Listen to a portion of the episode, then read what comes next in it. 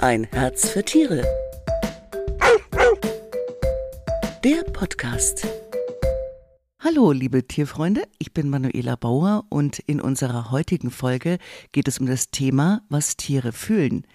Ein Thema, was alle Menschen, die mit Tieren leben, bewegt. Dabei geht es auch darum, wie sich das Mensch-Tier-Verhältnis im Laufe der Zeit verändert hat. Und deshalb spreche ich heute mit Nina Brakebusch von der Tierschutzakademie in München. Hallo Nina. Hallo Manuela. Du hast angewandte Ethik und Konfliktmanagement mit Spezialisierung auf Tier- und Umweltethik studiert und bist außerdem Fachreferentin für interdisziplinäre Themen beim Deutschen Tierschutzbund. Nina, jeder Hunde- und Katzenhalter wird keinerlei Zweifel daran haben, dass seine Tiere Gefühle haben. Ne? Weil zum Beispiel ist der Halter traurig, ist der Hund sofort zur Stelle und stupst ihn an und versucht ihn vielleicht aufzumuntern. Können wir sagen, dass Tiere unsere Stimmungen aufnehmen? Ja, das können wir definitiv sagen. Tiere sind sogar sehr gut darin, Stimmung und Körpersprache zu deuten, was natürlich auch ein bisschen daran liegt, dass Tiere untereinander ja zu einem großen Teil auch nonverbal kommunizieren. Also wir Menschen sind da ja mittlerweile ein bisschen anders. Wir reden vor allen Dingen viel ähm, und kommunizieren dann eben verbal und Tiere sind eben doch sehr stark auch noch nonverbal unterwegs, können eben Körpersprache gut deuten, Mimiken gut deuten. Und das sehen wir, das ist ja gerade schon angesprochen, auch in unserem Alltag. Ne? Also vor vor allen Dingen kenne ich das ähm, auch von mir, aber auch von Kolleginnen, wenn dann mal Stress aufkommt und dann ne, verkriecht sich der Hund schon ein bisschen weiter unter den Tisch und denkt so, oh Gott, oh Gott, was ist hier gerade los, was passiert? Da sieht man das ganz deutlich, und das ist auch ein Effekt, den wir auch zum Beispiel bei tiergestützten Therapien sehen und der sich da zunutze gemacht wird. Also, dass die eingesetzten Tiere wahrnehmen, wie sich Menschen verhalten und dann dementsprechend auf sie reagieren. Also zum Beispiel, ähm, wenn da jemand ist, der sehr unsicher ist, sich vielleicht ne, nicht ganz sicher ist, wie er jetzt diese Situation einschätzen soll, dann ist es häufig so, dass die Tiere eher ein bisschen auf Abstand gehen und sagen, okay, ich schaue mir das mal aus der Ferne an ähm, und dann aber näher kommen, wenn sich die Situation entspannt, wenn da eine Offenheit herrscht und dann eben gezielt Kontakt aufbauen. Also Tiere sind da tatsächlich sehr, sehr sensibel, was unsere eigenen Stimmungen angeht. Mhm. Und andersherum beobachten wir ja zum Beispiel die Katze, die schmollt, wenn wir von einer Reise zurückkehren oder der Hund, der einfach traurig ist, wenn wir ihn alleine lassen also mit dem genauen Beobachten unserer Mitlebewesen erkennen wir ja auch Signale, die sie uns zeigen. Auch zum Beispiel Körpersignale. Die Katze, die schlägt wild mit dem Schwanz, weil sie aufgeregt oder verärgert ist. Oder der Hund zittert und zieht die Rute ein, weil er Angst hat. Was können wir denn alles bei unseren Tieren erkennen? Gibt es da auch Studien? Also ich würde auch sagen, andersherum sind wir Menschen definitiv auch unseren Tieren gegenüber sehr viel sensibler geworden.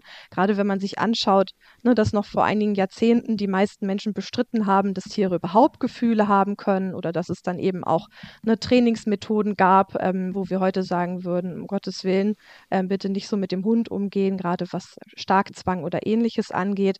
Und dieses Wissen, ja, ist so in den letzten Jahren so immer ein bisschen mehr ähm, in die Gesellschaft durchgesickert, ähm, was man in der Forschung schon vor über 20 Jahren hatte. Hm, heute wissen wir, ja, dass das Gehirn aller Säugetiere im Großen und Ganzen ganz ähnlich aufgebaut ist. Wir haben also dieselben Teile ähm, in unserem Gehirn, Hirnstamm, Kleinhirn, Großhirn, ähm, und wir deswegen auch sehr ähnlich auf ähm, bestimmte Arten und Weisen reagieren. Und da kann man natürlich dann im Alltag mit seinem Tier sehr, sehr vieles sehen. Na, alles aufzuzählen würde wahrscheinlich die Länge des Podcasts sprengen. Ein paar Beispiele hast du ja auch schon genannt. Ähm, dabei geht es ja nicht nur darum, was kann man sehen, sondern man, das bedeutet das, was ich gesehen habe. Und ich muss vor allen Dingen als Halterin oder als Halter wissen, wie ich das zu interpretieren habe. Wie fühlt sich das da Tier dabei? Genau, genau. Mhm. Wie fühlt sich das Tier dabei bei dem, was ich gerade sehe? Mhm. Da muss ich mich natürlich am besten schon bei der Anschaffung, also bevor ich das Tier mir nach Hause hole, mich darüber informieren, was für Signale zum Beispiel auf Angst oder auf Stress hindeuten können. Ne, und bei vielen kommt es auch darauf an, wie der Kontext ist. Also ich nenne mal ein Beispiel. Ähm, wenn jetzt zum Beispiel mein Hund bei mir zu Hause ist und gähnt, dann kann das natürlich daran liegen, dass er müde ist. Aber vielleicht gibt es da auch eine stressige Situation und es ist eher so ein Stressgähnen. Oder das klassische Schwanzwedeln. Ne? Da sagt man häufig, ach, der Hund freut sich.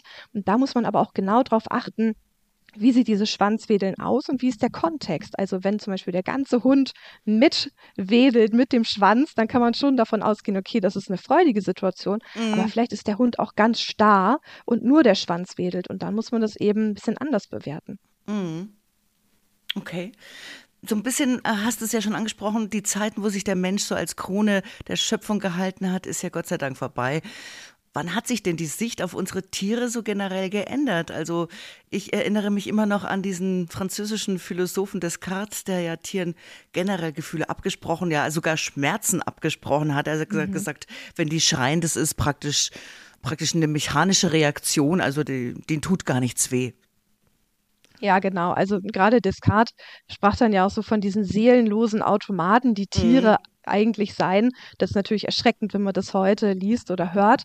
Ja, einen genauen Zeitpunkt kann man da tatsächlich gar nicht so genau festlegen. Ähm, es gab in jeder Epoche Menschen, die sich entgegen der vorherrschenden Meinung versucht haben, auch für Tiere stark zu machen. Zum Beispiel gab es da in der Antike den griechischen Schriftsteller Plutarch. Im Mittelalter ähm, lebte der später heilig gesprochene Franz von Assisi und auch der berühmte Leonardo da Vinci ähm, hat sich für Tiere eingesetzt und auch betont, dass sie sich eigentlich ähnlicher sind mit den Menschen, als man äh, meinen sollte. Und viele von denen haben sich sogar schon vegetarisch ernährt. Ähm, zudem gibt es auch viele Belege von individuellen Beziehungen zwischen Menschen und Tieren. Wir erkennen zum Beispiel den Grabstein eines Hundes aus dem zweiten Jahrhundert nach Christus, wo ganz ähm, ja, rührende Zeilen zum Tode des Hundes und wie man ihn vermissen würde, dann eingraviert war. Mhm. Ja, so richtig konnten die sich aber dann lange Zeit nicht durchsetzen gegen auch diese ne, religiös begründete Annahme, dass der Mensch eben die Krone der Schöpfung sei. Und das kam eigentlich erst so richtig im 19. Jahrhundert im Schwung vor allen Dingen dann auch wieder, du hattest gerade schon Descartes, der ja auch Philosoph war, ähm, es kam auch wieder durch einen Philosophen, nämlich Jeremy Bentham, der eben in seiner Ethik nicht gesagt hat, dass es wichtig ist, dass eben Menschen oder Lebewesen, die vernünftig sind, nur schützenswert sind, sondern dass eben die wichtigste Fähigkeit, an der wir Moral messen müssen, Leid ist. Also die Fähigkeit, leiden zu können, beziehungsweise Schmerzen empfinden zu können. Und da müssen wir Tiere eben explizit mit reinziehen. Mhm. Und das Ganze ging dann eben weiter. Ähm, ne, dann kamen andere Denker, wie zum Beispiel Schopenhauer oder Albert Schweitzer, auch Charles Darwin später, die dann eben betont haben, dass Menschen und Tieren ihrem wesentlichen Kern eigentlich gleich sind. Und dann ging es eigentlich Schlag auf Schlag. Dann hatten wir das erste Tierschutzgesetz in England und 1838 wurde auch der erste Tierschutzverein in Stuttgart gegründet. Ja, und man muss aber auch sagen, dass zu jeder fortschrittlichen Bewegung auch immer eine Gegenbewegung startet. Das ist heute so und früher auch. Und so wurden eben Mitte bzw. Ende des 19. Jahrhunderts auch die ersten industriellen Schlachthöfe mit Fließbändern eröffnet, was dem letzten Endes ja dann auch dazu geführt hat, dass manche Tierarten verdinglicht und auf ihren Nutzungsaspekt reduziert wurden. Mhm. Ja, da kommen wir nochmal drauf, genau. Und was auch wichtig war, waren eben Forscher, also Verhaltensforscher, mhm. wie zum Beispiel Jane Goodall, sage ich mal, oder der Primatenforscher Franz Wahl, aber auch der Hundeforscher Stanley Coren ist mir zum Beispiel ein Begriff. Die haben sich ja mhm. intensiv mit dem Sozialleben von Tieren beschäftigt und dabei auch Verhaltensweisen festgestellt, zum Beispiel, dass Tiere einander helfen oder dass sie eben sowas wie Empathie, Mitgefühl beobachten konnten. Also da gibt es ja so ein paar Beispiele. Kannst du uns dazu was erzählen, Nina? Ja, da hat die Forschung uns auf jeden Fall einen ganz, ganz wichtigen Dienst erwiesen. Und ja, wir Menschen stellen zunehmend fest, dass Tiere uns ähnlicher sind, als wir uns lange eingestehen wollten. Na, und dazu gehört eben auch das, was ich äh, vorhin kurz angesprochen habe, dass unsere Gehirne sich so ähnlich sind. Ne? Und ähnliche Gehirne bedeutet eben, dass wir auch ähnliche Dinge wahrnehmen und ähnlich fühlen. Ne, das heißt, dass wir im Großen und Ganzen ähm, ähnlich funktionieren und uns die Dinge ja sehr ähnlich vorstellen in einer ganz ähnlichen Wahrnehmungswelt leben. Mhm. Denn unsere menschlichen Fähigkeiten oder vermeintlich menschlichen Fähigkeiten, die sind nicht einfach irgendwann vom Himmel gefallen, sondern die haben sich evolutionär entwickelt. Und neurobiologisch spielen da vor allen Dingen auch sogenannte Spiegelneurone eine Rolle. Die sind Teil unseres prämotorischen Kortex, also der Vorderhirnrinde ähm, von Säugetieren und werden eben nicht nur beim Ausführen von eigenen Handlungen aktiv, sondern auch, wenn wir dieselbe Handlung bei jemand anderem sehen. Und Spiegelneurone haben eine große Bedeutung für die Übertragung der Stimmung unseres Gegenübers auf uns selber. Sind also die Grundlage für Mitgefühl. Mhm. Ein ganz passendes Beispiel dafür ist zum Beispiel, wenn man vielleicht in der Küche steht und man schaut jemandem beim Kochen zu und sieht dann, wie sich die Person in den Finger schneidet.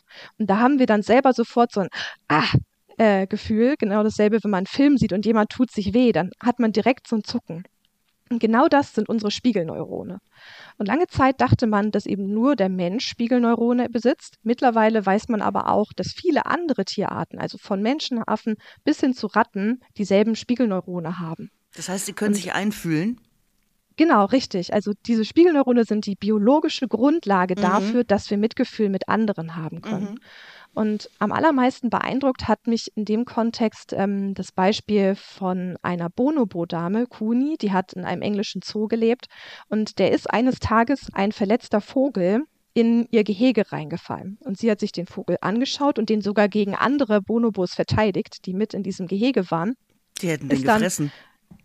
Ja, oder zumindest damit gespielt und den vielleicht dann so verletzt, dass er gestorben wäre. Mm, mm. Ähm, und sie ist dann mit diesem Vogel auf den höchsten Baum im Gehege geklettert, hat dann den Stamm mit ihren Beinen um, umklammert und hatte dann quasi die Hände frei und hat dann vorsichtig die Flügel von dem Vogel entfaltet und versucht, ihn wieder freizulassen. Und das ist insofern spannend und berührend, als dass Kuni, die Bonobo-Dame, gegenüber einem anderen Tier, also einer anderen Art, Mitgefühl gezeigt hat und sich in dieses hineinversetzt hat. Obwohl mhm. das ganz andere Bedürfnisse sind, als sie selber hat. Also Bonobos haben nicht das Bedürfnis zu fliegen, ähm, aber anscheinend hat sie verstanden, dass das Fliegen ein ganz wichtiges Bedürfnis von dem Vogel ist. Und das finde ich super interessant. Mhm. Ja, ich hatte da auch was gelesen, zum Beispiel, weil du sagst, so artübergreifend, dass Delfine zum Beispiel schon Menschen vorm Ertrinken gerettet haben, ja. Mhm. Ja, absolut. Wir sehen das bei ganz, ganz vielen verschiedenen Tieren. Ähm, genau, auch eben bei äh, Krähen, die andere ähm, Krähen füttern, wenn die selber ähm, krank sind oder sich nicht helfen können. Genau dasselbe haben wir auch bei Ratten. Also wir sehen das bei ganz, ganz vielen Tierarten, ähm, dass die da doch sehr viel weiter sind, als ähm, wir vielleicht landläufig manchmal so annehmen. Hm. Jetzt gibt es ja ganz unterschiedliche Arten von Emotionen. Also durch Studien wurde ja zum Beispiel belegt, dass Tiere Emotionen wie Angst, Freude oder Wohlgefühl kennen. Und bekannt ist aber auch die Trauer zum Beispiel von Elefanten oder von Hunden, die auf dem Grab ihres Herrchens verharren oder Milchkühe, die rufen verzweifelt nach der Trennung, nach ihren Kälbern. Wir wissen also, dass sie leiden und wir zwingen ihnen trotzdem bestimmte Haltungen auf, wie zum Beispiel eben die, diese Milchkuhhaltung. Ne? Mhm. Ja, absolut. Ich finde in dem Zusammenhang auch immer ähm, die Marktforschung ganz spannend. Ne? Also wenn dann veröffentlicht wird, dass so und so viele Menschen kein Fleisch mehr kaufen wollen oder nur noch Biofleisch kaufen wollen. Und am Ende des Tages sehen wir dann in dem, was tatsächlich nachgefragt wurde, was verkauft wurde, dass ähm, ja die Menschen dann doch wieder zum, zum Beispiel von dem, zum nochmal. Und am Ende des Tages sehen wir dann, dass die Menschen doch wieder zum Fleisch, zum Beispiel vom Discounter gegriffen haben. Aus ethischer Sicht gibt es keine ausschlaggebenden Unterschiede zwischen sogenannten Nutztieren und unseren Haustieren, die rechtfertigen würden, dass wir ihnen diese Haltungsformen, wie wir sie heute leider in der industriellen Tierhaltung häufig vorfinden, zumuten könnten oder dürften. Mm. Vielmehr wissen wir, eben über viele Tiere auch, die in der Landwirtschaft gehalten werden, dass diese ausgesprochen intelligent sind und sozial sind und emotionale Bindungen zu ihren Artgenossen aufbauen. Sie auch eigene Bedürfnisse haben und Wünsche und diese auch ganz aktiv verfolgen. Und in der industriellen Tierhaltung werden sie dann häufig aber doch dieser Möglichkeiten beraubt, zum Beispiel individuelle Beziehungen einzugehen oder ihren natürlichen Verhaltensweisen, wie zum Beispiel Sandbaden oder nach Futter im Boden suchen, nachzugehen. Ich habe ja so den Verdacht, dass wir Menschen so äh, unser eigenes schlechtes Gewissen so ein bisschen damit abtun wollen, indem wir ihnen so bestimmte Gefühle absprechen, wie eben Trauer, Angst, mhm. Langeweile oder Frust. Ja, ist es nicht so reiner Selbstschutz, damit wir eben kein schlechtes Gewissen haben müssen? Vor allem zum Beispiel jetzt in der Nutztierhaltung oder Warum behandeln wir Haus- und Nutztiere so unterschiedlich? Die einen werden verhätschelt und verwöhnt und die anderen, die mhm. fristen kurzes Leben in der Fabrik ohne jemals die Sonne gesehen zu haben. Ja, darüber mache ich ja. mir oft Gedanken. Ja, das kann ich verstehen. Das ist auch eine mhm. Frage, die mich äh, umtreibt. Ja, wir wissen aus der Forschung von dem sogenannten Fleischparadoxon, ähm, das ist quasi auf der einen Seite, dass die Menschen den Wunsch haben oder von sich selber sagen, dass sie Tieren keinen Schaden zufügen möchten und auf der anderen Seite aber eine Entscheidung für eine Ernährungsweise treffen, die Tieren eben Schaden zufügt bzw. sich nicht ohne Schaden bewältigen lässt. Hm, Forscher haben da zum Beispiel herausgefunden, dass Menschen, die zum Beispiel Fleisch konsumieren, den Tieren, die sie essen, nur in geringerem Maß Intelligenz oder auch emotionales Erleben oder einen moralischen Wert zusprechen. Das ist wenn man es sich psychologisch betrachtet, eine sehr wirksame Strategie, um diesen Widerspruch zwischen auf der einen Seite Tieren nicht schaden wollen und sie gleichzeitig aber auch essen wollen, zu überwinden. Denn wenn ich den Tieren, die ich essen möchte, ein geringeres Schmerzempfinden zustreibe, dann sind sie für mich auch moralisch weniger schützenswert. Während also zum Beispiel Hunde und Katzen für viele HaustierbesitzerInnen vollwertige Familienmitglieder sind, von denen wir natürlich ausgehen, dass sie einen Charakter haben, dass sie besondere Vorlieben haben, ähm, können wir dieses zum Beispiel Schweinen und Hühnern leichter absprechen, wenn wir diese für weniger intelligent und empfindungsfähig halten. Aber die meisten müssen doch wissen, dass Schweine wahnsinnig intelligent sind. Das weiß man doch mittlerweile. Mhm. Ja, also das Wissen an sich ist, denke ich, bei vielen schon angekommen, aber da wird verdrängt, glaube ich, ne? auch ein bisschen. Das ist der Verdrängungsmechanismus. Ja, verdrängt, genau. Und ich glaube, es hat halt auch was mit der Erlebbarkeit zu tun. Ne? Also die meisten Leute, selbst wenn die jetzt keine Haustiere selber zu Hause haben, kommen in ihrem Alltag irgendwie mit Hunden und Katzen und anderen Tieren, die wir eben bei uns zu Hause halten, in Berührung ne? und sehen dann, das sind eigene Charaktere mit eigenen Stärken und Schwächen, ähm, eigenen Wünschen. Und das ist eben bei vielen Tieren, die in der Landwirtschaft gehalten werden, nicht so. Also die wenigsten Menschen hatten in ihrem Leben schon mal einen direkten Kontakt zu einem Schwein, konnten sich länger damit beschäftigen, was das Schwein eigentlich so den ganzen Tag macht und was das gerne möchte. Und ich glaube, diese Erlebbarkeit fehlt dann häufig, um tatsächlich diesen Sprung von dem ich weiß, dass das Tier eigentlich mhm. intelligent ist, zu auch der tatsächlichen Umsetzung zu schaffen. Jetzt reden wir in erster Linie eigentlich von Säugetieren und den Gefühlen von Säugetieren. Wie sieht es denn bei Fischen oder Insekten aus? Äh, wie sieht es denn mit dem mhm. Tierschutzgedanken aus? Ähm, ja. Sind diese Tiere auch geschützt und haben die auch ein Recht darauf, respektiert und geschützt zu werden? Mhm, absolut, da sprichst du einen mhm. ganz, ganz wichtigen Punkt an. Ähm, bei Fischen ist es ja so, dass wir jetzt bereits seit einigen Jahren wissen, und das war eine große wissenschaftliche Debatte, ähm, dass diese ein sehr gut ausgeprägtes Empfindungs- und auch Wahrnehmungsvermögen haben. Aktuell tut sich da sehr viel bei der Insektenforschung. Da haben wir auch mittlerweile ja sehr gute Anhaltspunkte dafür, dass auch Insekten Schmerzen empfinden.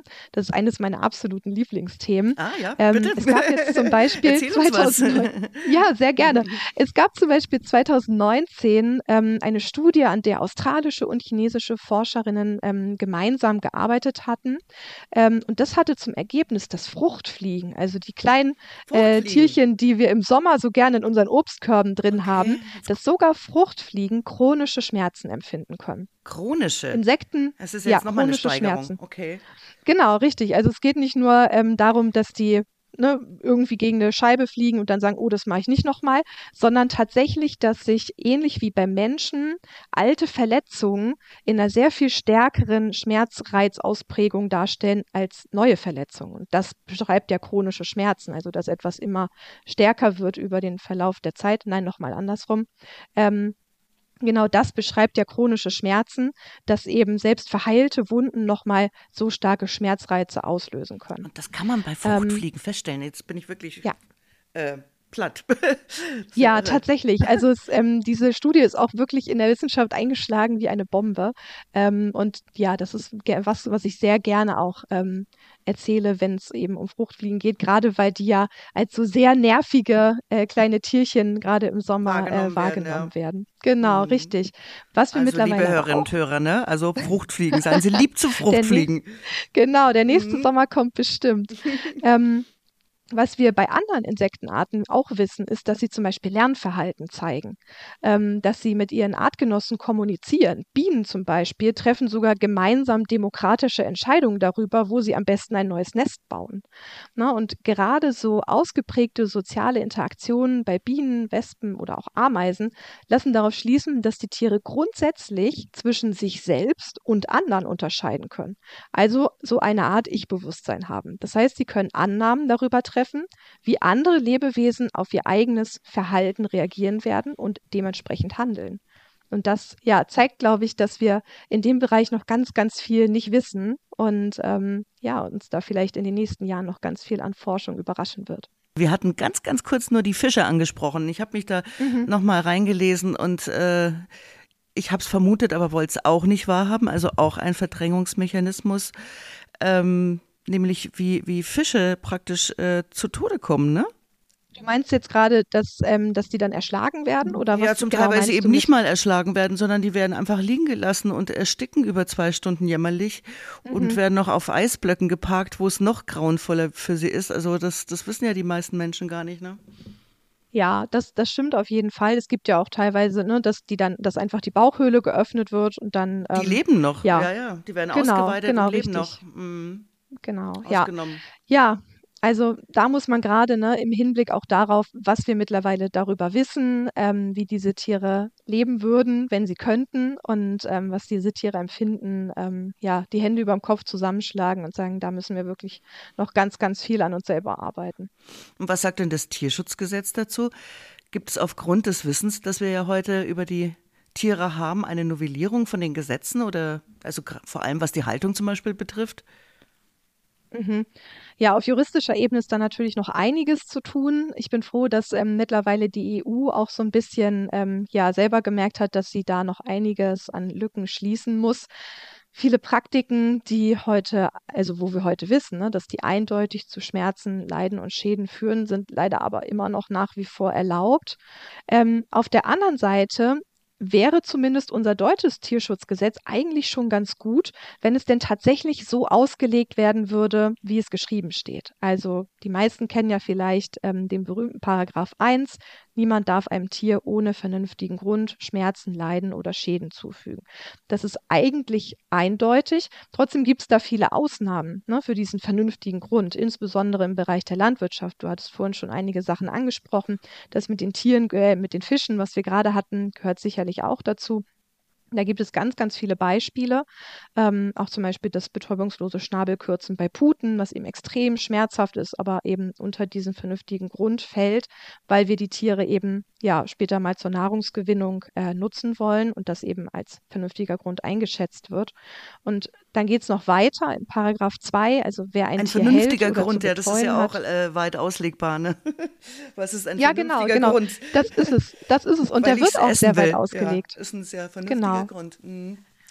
Genau. Und dann geht es ja noch weiter. Ne? Also im nächsten Paragraph kommt dann gleich, wer ein Tier hält, betreut oder zu betreuen hat, der muss es eben seiner Art und seinen Bedürfnissen entsprechend ernähren, pflegen, unterbringen. Und er darf dem Tier eben ähm, die artgemäße Bewegung nicht so einschränken, dass es eben zu vermeidbaren Schmerzen, Leiden oder Schäden kommen könnte. Und da muss man eben sagen, dass gerade in der industriellen Tierhaltung das doch sehr bezweifelt werden muss, wenn wir zum Beispiel sehen, wie so eine Kleingruppenhaltung von Hühnern aussieht, ne, wo die ja gerade mal ja ein bisschen mehr als ein DIN A4-Blatt äh, Platz haben. Die Kastenstände bei Sauen sind vielleicht auch vielen Begriff, ähm, mhm. wo die mhm. Tiere sich nicht mal umdrehen können. All diese Dinge, ähm, ja, sind quasi nach unserer Gesetzesauslegung immer noch erlaubt, wo man eigentlich, die, eigentlich sich die Frage stellen müsste, wenn man es tatsächlich so auslegen würde, wie es geschrieben steht, dann ja, dürfte das eigentlich nicht mehr erlaubt sein. Und Tierversuche wären dann auch ethisch vertretbar, weil sie äh, einen vernünftigen Grund haben, zum Beispiel eben für die Forschung von einem neuen Medikament oder die Testung von einer Chemikalie? Also Tierversuche fallen auf jeden Fall unter den vernünftigen Grund, wie es äh, unser Tierschutzgesetz vorsieht. Aber aus Sicht des Tierschutzes können die natürlich nicht als ethisch vertretbar angesehen werden, ne? weil in mhm. den Versuchen den Tieren eben mutwillig Schmerzen, Leiden, Schäden, aber auch Angst zugefügt werden und sie eben, wie wir schon gesagt haben, eben das alles sehr ähnlich empfinden wie wir Menschen. Und im Gegensatz zu Menschen können sie auch nicht ihr Einverständnis geben oder gefragt werden, ob sie bei diesen Versuchen wirklich mitmachen wollen. Und was viele nicht wissen oder was vielen nicht bekannt ist, ist, dass das Leid ja meist schon vor bzw. außerhalb der der eigentlichen Versuche anfängt, zum Beispiel wenn es darum geht, ähm, die Tiere zu züchten und sie dann zu den Einrichtungen zu transportieren. Mhm. Na, die Haltung lässt dann meistens auch nicht zu, dass Tiere eben ihr artspezifisches Verhalten ausleben können. Die haben häufig ja, ich habe das mal gesehen an so einem Institut, wie die Affen in so, so, so, so, äh, ja, Käfige eingesperrt sind, ohne irgendwas, ja, mhm. also Metallkäfige, ohne kein Spielzeug, ja. kein gar nichts, einfach ein Kubus und dann praktisch in Einzelhaft. Und mhm. dann, ja, ein Dreier rein im Neonlicht. Mhm. Hier in Deutschland. Genau, da kann man sich, mhm. da kann man sich schon vorstellen, ne, dass mhm. das natürlich äh, für die Tiere furchtbar ist, ähm, dass das zu Verhaltensstörungen führt, häufig auch zu Selbstverletzungen. Ähm, ja, und dass die Tiere da dann eben kein schönes Leben fristen. Häufig sind, weil du gerade die ähm, Affen angesprochen mhm. hattest, häufig sind es sogar auch noch Wildfänge, die also aus ihrem natürlichen Lebensraum beziehungsweise auch einem intakten Sozialverband gerissen wurden, was natürlich dann für ja so intelligente, fühlende Lebewesen ähm, ja der absolute Horror ist. Mhm. Ja, vor allem ja, versteht man es halt nicht, weil äh, es wirklich schon seit über zehn Jahren gibt es tierversuchsfreie Methoden mhm. und Alternativen und es kommt einfach nicht richtig in Schwung. Ne? Beziehungsweise es wird ja, von der absolut. Politik nicht wirklich unterstützt. Genau, absolut. Also wenn man sich gerade anschaut, ne, wie so Fördermittel aussehen, dann mhm. muss man wirklich bei der Erforschung von alternativen Methoden, und da gibt es ja wirklich viele mittlerweile, ne? Also es gibt halt Zellgewebs- ähm, oder Organkulturen, die auf so kleinen Mikrochips ähm, angelegt werden, die auch gute Dienste leisten können. Es gibt die Möglichkeit, mit Computersachen zu simulieren. Und da wird aber einfach wirklich nur ein Bruchteil dessen reingesteckt, ähm, was eben für die klassische Forschung an Tieren, äh, an Fördermitteln aufgewendet wird. Hm. Und das muss sich natürlich dringend ändern. Ich habe mal ein sehr anschauliches Beispiel an einem Institut für, für tierversuchsfreie Methoden in Berlin äh, gezeigt bekommen. Und zwar hat man da ein Hühnerei genommen, also Dotter und Eiweiß, und da hat man dann eine mhm. Substanz reingeträufelt. Und äh, dieser Dotter hat dann darauf reagiert. Und das war praktisch äh, in dem Sinne die Reaktion, die es gab, wenn man einem Kaninchen ins Auge diese Substanz geträufelt mhm. hat. Sprich, mhm. man muss einem Kaninchen keine Substanz ins Auge äh, träufeln, um eine Reaktion äh, äh, zu erkennen. Das kann man auch mit ja. einem ja, normalen Eidotter machen und ähm, keiner hat durch Schmerzen. Ne? Ganz ja, einfache genau. Sachen. Man, Genau, man muss natürlich dann nochmal fragen, wo kommt das Ei her? Ne? Also wenn das jetzt mhm. aus einer, aus einer Haltung käme, ähm, wo die äh, Hühner jetzt zum Beispiel auch in Legebatterien oder so gehalten werden, ähm, da muss man das natürlich dann wieder kritisch sehen. Aber ne, generell gebe ich dir natürlich recht. Also es gibt ganz viele verschiedene Möglichkeiten, die Dinge zu testen, die wir gerne herausfinden können. Und dafür brauchen wir heute einfach keine Tiere mehr. Mhm. Ich glaube, da sind wir eigentlich schon bei der letzten Frage. Da geht es um die Zukunft, der Umgang mit unseren Tieren. Was wünschst du dir, Nina? Ja, also tatsächlich würde ich es da ein bisschen mit Charles Darwin halten, der ja geschrieben hat, dass wir uns von Tieren nicht grundsätzlich, sondern nur graduell unterscheiden. Und dass wir als Einzelpersonen, aber auch als Gesellschaft als Ganzes eigentlich öfter berücksichtigen müssen, ähm, dass eben Tiere nicht so unterschiedlich von uns sind oder eigentlich kaum unterschiedlich, wenn es eben um unseren Umgang mit ihnen und auch um den Umgang mit der Umwelt geht. Egal, ob es sich dabei um Tiere in unseren eigenen Wohnungen oder Häusern, auf landwirtschaftlichen Betrieben oder auch in der Natur handelt. Und wir sollten uns da öfter mal überlegen, wie die Welt und unser Handeln eigentlich aus deren Perspektive aussehen müssen. Das finde ich schön. Vielen Dank, Nina Brakebusch, für den spannenden Einblick in die Gefühlswelt unserer Tiere. Und mehr zu diesem Thema können Sie in der aktuellen Ein Herz für Tiere lesen. Und wir hören uns wieder, wenn Sie mögen, am 13. Februar. Dann geht es bei uns darum, ja, wie können wir mit der richtigen Ernährung auf ein langes Leben einwirken? Ich bin schon sehr gespannt und freue mich, wenn Sie dabei sind. Bis dahin sage ich Ciao, Servus und Baba und Tschüss, Nina. Tschüss, Manuela. Dankeschön. Bitte, tschüss. Das war ein Herz für Tiere, der Podcast.